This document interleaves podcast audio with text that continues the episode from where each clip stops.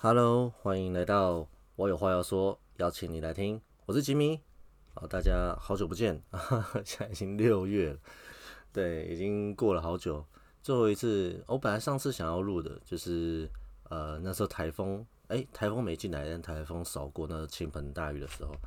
那时候本来想跟大家分享那时候悲惨的经验，就是 哇，人家呃骑摩托车，因为我是从呃东边骑到西边，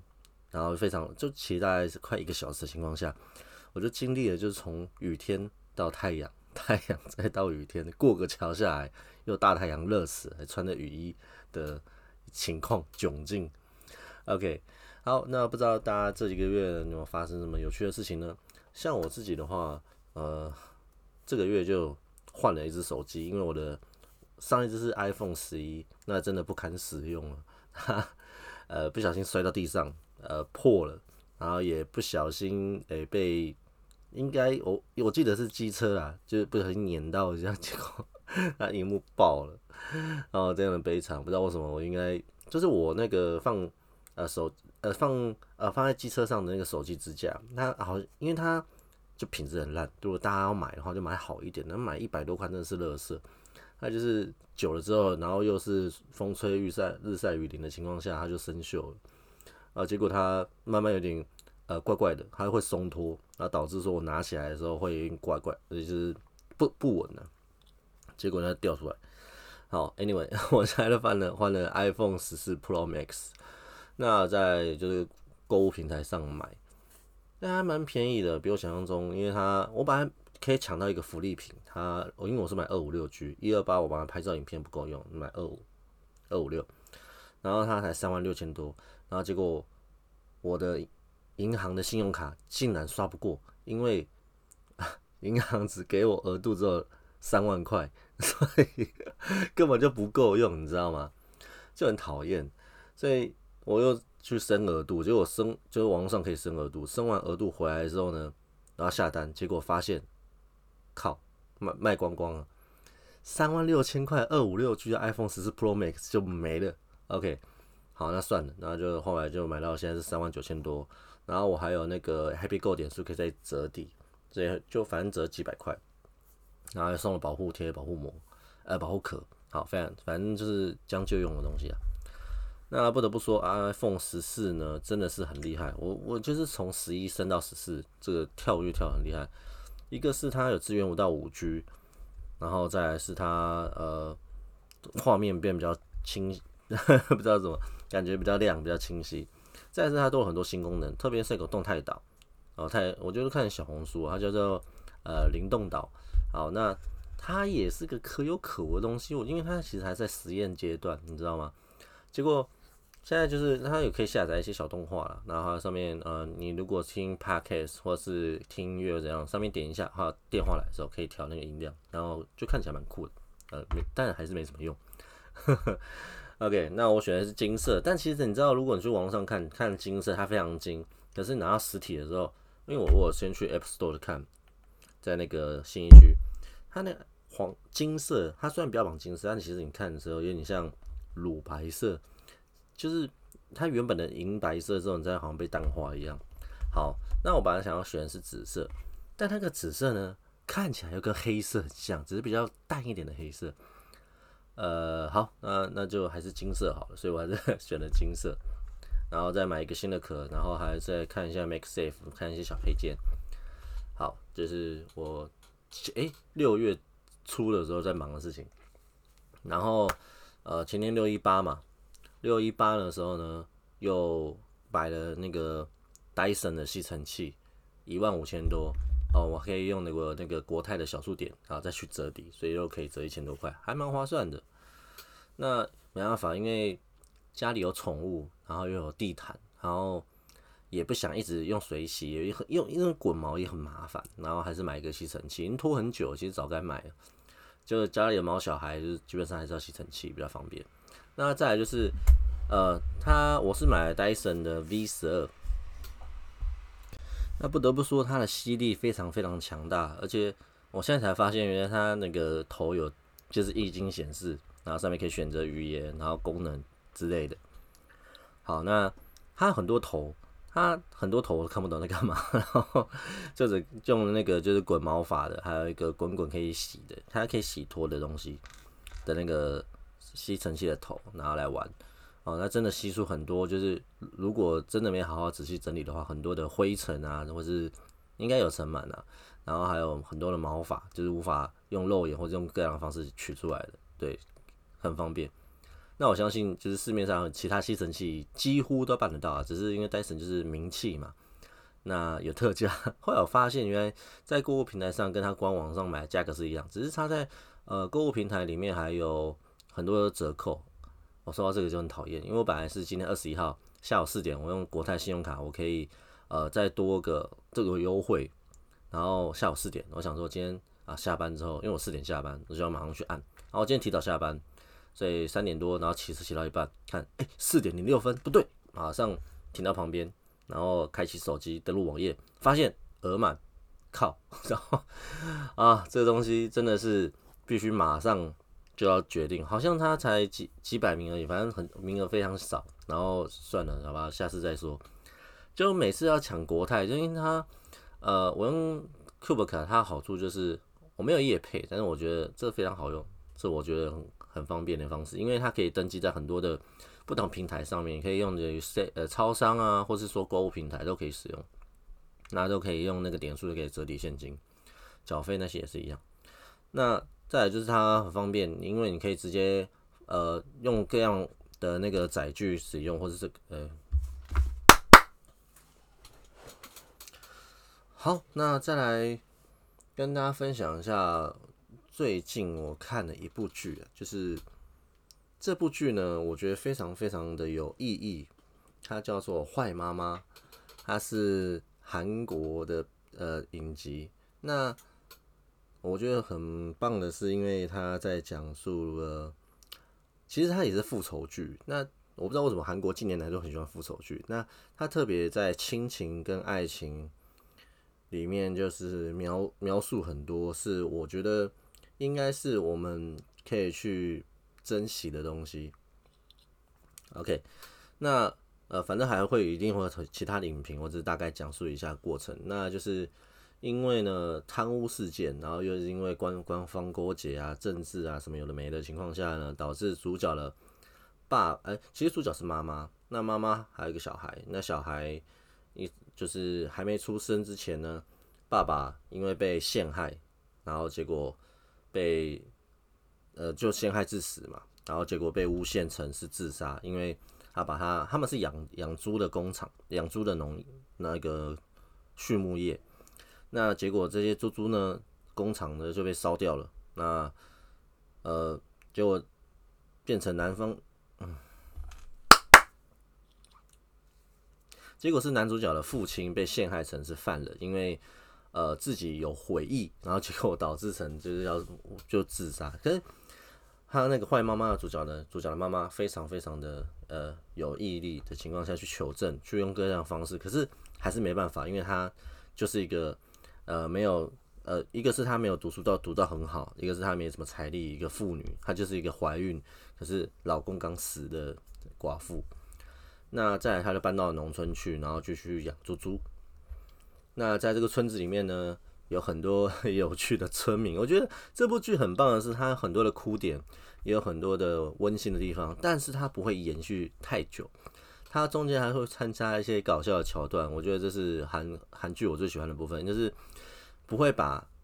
呃像日剧一样很沉闷，就会一直在铺梗，你一直在想要把气氛弄到最最最最深厚的时候，而是在韩剧里面呢，你可以笑，你可以哭，你可以在各样的环境当中不断的咀嚼，但是你不会陷在里面，这是我喜欢看韩剧的其中的原因。那坏妈妈本身呢，她就在讲述刚刚讲了，她只剩下她一个人，然后又在那个村子里面。然后又养了猪猪，那养猪呢又是很被人嫌弃的行业，因为很臭嘛。然后呃也不是一个好的一个火，对，好的一个畜牧，嗯，因为很臭嘛，啊，因为很臭嘛，那也不是一个能够被人家喜爱的一个方式。你想想看，就是呃小朋友长大在成长过程当中会说你家是养猪的啊，所以你是跟猪睡觉这样的，就会被霸凌。对，然后所以男男主角呢，很从小开始就被霸凌，但他我觉得最伟大的是妈妈，妈妈必须教导他成为什么样的人，但。呃，这个故事其实最大的重点在于是妈妈怎么样教育小孩，让小孩成为一个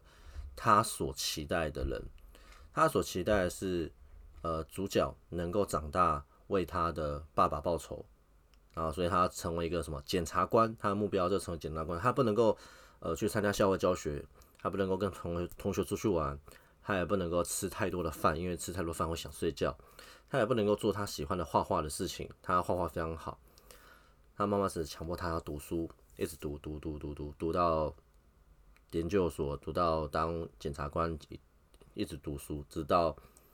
他长大了，他搬出去，他现在那个农村，然后到了首尔，到了大都市去。那其实前半部呢，就觉得说，哇，这个妈妈真的好残忍哦，就是辖，就是辖制了他孩子的自由，不让他做他喜欢的事情，甚至也不让不让他有自己的梦想。呃，当主角呢到了检察院的时候，呃，检察学校，呃，当主角到了检察官的学院的时候呢，呃，教授问他说：“哎，那你的梦想是什么？”当主角按着照本宣科的情况下说着检察官该做的事情的时候，其实他在想，他还是回答了一句：“我也想在这里面找到我到底想要什么，为什么我要成为检察官？”就发现原来，呃，孩子的教育还是最大的问题在于自己的家长。我们通常会觉得说是理所当然的，但是每个家庭的教育一定都不一样，因为你可能环境，你可能过去的成长的经历，导致你有这样的呃想法，觉得这才是正常的，但是错的。你不应该被你的家人所需的给拘束。或许在你成年之前，你必须乖乖听话，因为呢，你未成年，你没有自己的呃办法可以去让自己赚钱，让自己有一些好的生活，所以你必须听父母的话。但相对的，你还是有自己要帮助自己成为一个有想法的人。那我觉得在后期的故事当中，很多的转折是原来知道说。主角其实他已经在筹备很久，为了他妈妈，也为了他爸爸。他晓得他妈妈为什么要这样强迫的逼他，他也晓得他妈妈的温柔，他妈妈的好。但是在外人眼中，都只会觉得说，主角就是被逼迫长大的孩子。那妈妈本身呢？主角的妈妈本身也有很多的默默，有很多的压力存在，这是外人所不知道的，他都自己承受。然后后来主角出了事，他变成一个傻子，他的智商回到只有五岁、七岁小学的时候，这时候他的妈妈才终于醒悟过来，他对他儿子多么的残忍。但是我觉得这是每个父母一定会发生的事情，是因你或许在他年幼的时候给他的东西，你以为他不记得，你以为呃这些是好的。但等他长大之后回来，会发现这一切都对他来说不是需要，也不是必要的情况下，你会后悔，然后开始想要弥补，那来不及。那这个故事很好的是让那个主角的妈妈有机会弥补他的童年，让他吃饭吃到饱，让他可以跟朋友去玩，让他可以做他想要做的事情。只是因为他出了车祸，所以他不能够行走，必须坐轮椅。加上他又回归初心的情况下非常危险，所以他的妈妈必须重新的训练他、保护他、带他复健，做很多很多的事情。但又很不幸的，他又患了呃不治之症，到了末期会基本上时日不长。发生了很多事情，然后后续才会说这个主角的妈妈在。学生时代，他的父母早就离世，他的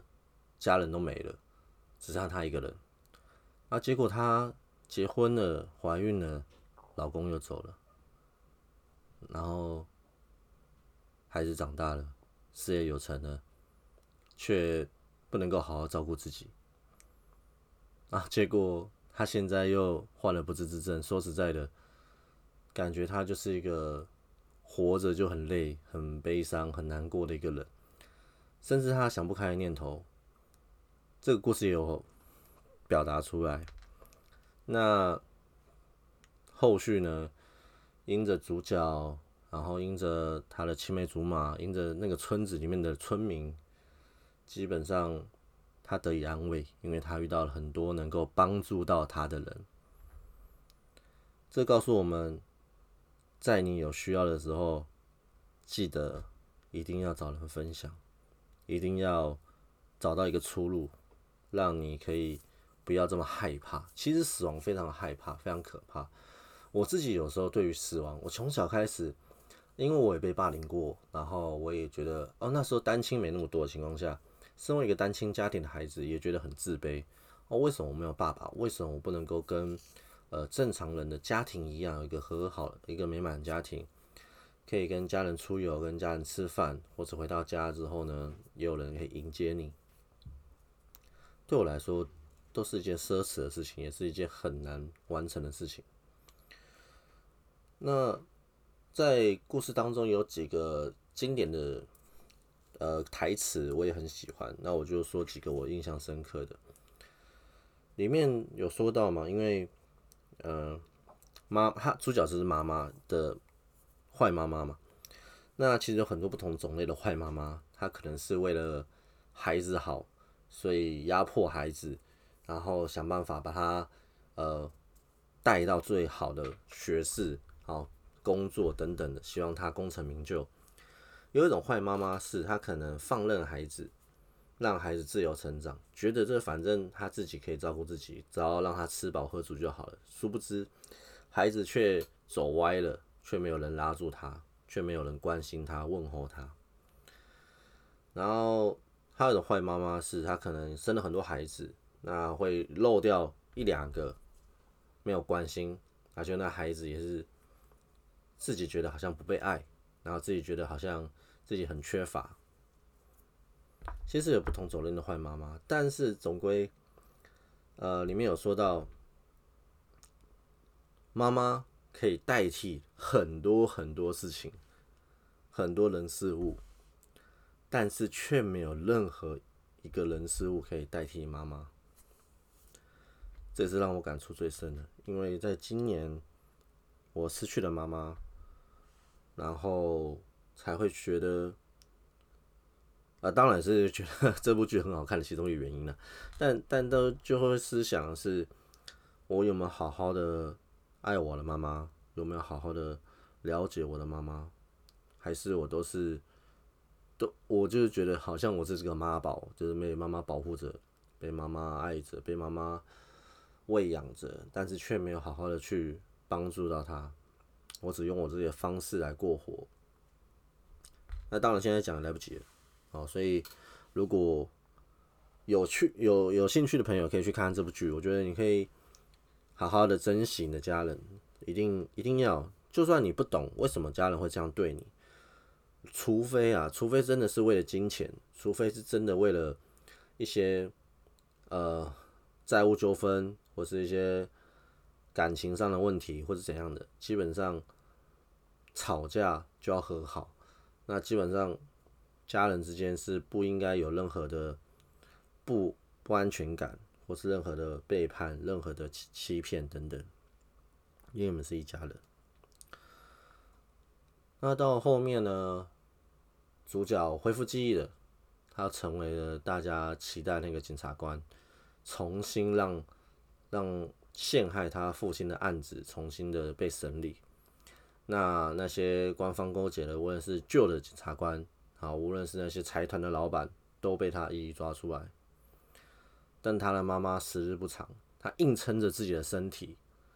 然后撑到了整个案子终于能够落幕了。他大喊，在法庭上大喊：“万岁！我的孩子万岁！”我看这一幕很感动，是因为，因为妈妈她主角妈妈期待了很久，她终于等到了等到这一刻是他的孩子为他的爸爸、为他的父亲、为他的丈夫复仇了，同时也证明了他的孩子是一个好孩子。我觉得父母都期望自己的孩子能够过得很好，能够过得顺利。妈妈是最了解孩子的，因为她生他、养他、骂他、打他，但不管如何，他都是他从他体内出来的其中一一部分，对啊。然后主角的妈妈还是走了，我也是很难过，因为对我自己想象回到那个。在音乐的情景其实是大同小异，在最后一刻里面，好想再多跟他说些什么，好想再陪陪他，但没办法，妈妈好像睡觉了一样，只是再也不会醒了。然后我觉得他还有说到一个很棒的是。不要说再见，不要说拜拜，因为感觉就没有下次，感觉就没有了机会了，而是要说我们晚点见，我们待会见。他最后跟妈妈说晚点见，我们在天上见，这我自己讲的啦，我我是这样最后跟我妈妈这样讲，我们在天上再相见。所以推荐给大家这部剧叫《坏妈妈》在 Netflix。它原本上上礼拜的时候还是前三名啊，因为大结局啊，看我大结局，然后这几周被洗下来，还在 Top Ten，但大家还是可以去看看，很棒。那可以的话，不要加速看，因为我觉得它的痛调、它的节奏非常非常的快，是你如果快速的话，会很少少了一点那个铺陈的地方，还有一些感动。然后里面还有对龙凤胎，非常可爱。我我好奇那那小小姐弟到底是怎么演戏的？他们讲话好可爱，而且还有很表情都很有趣。然后这部剧有很多歌曲，如果大家有兴趣，可以仔细听。这些歌曲都有不同的含义。我觉得他放了很多有意思的东西，是让呃，无论是歌曲，无论是他们的工作。无论是他们的现在的环境，都是成为这个故事铺陈铺梗的同一个部分，从头到尾没有人场，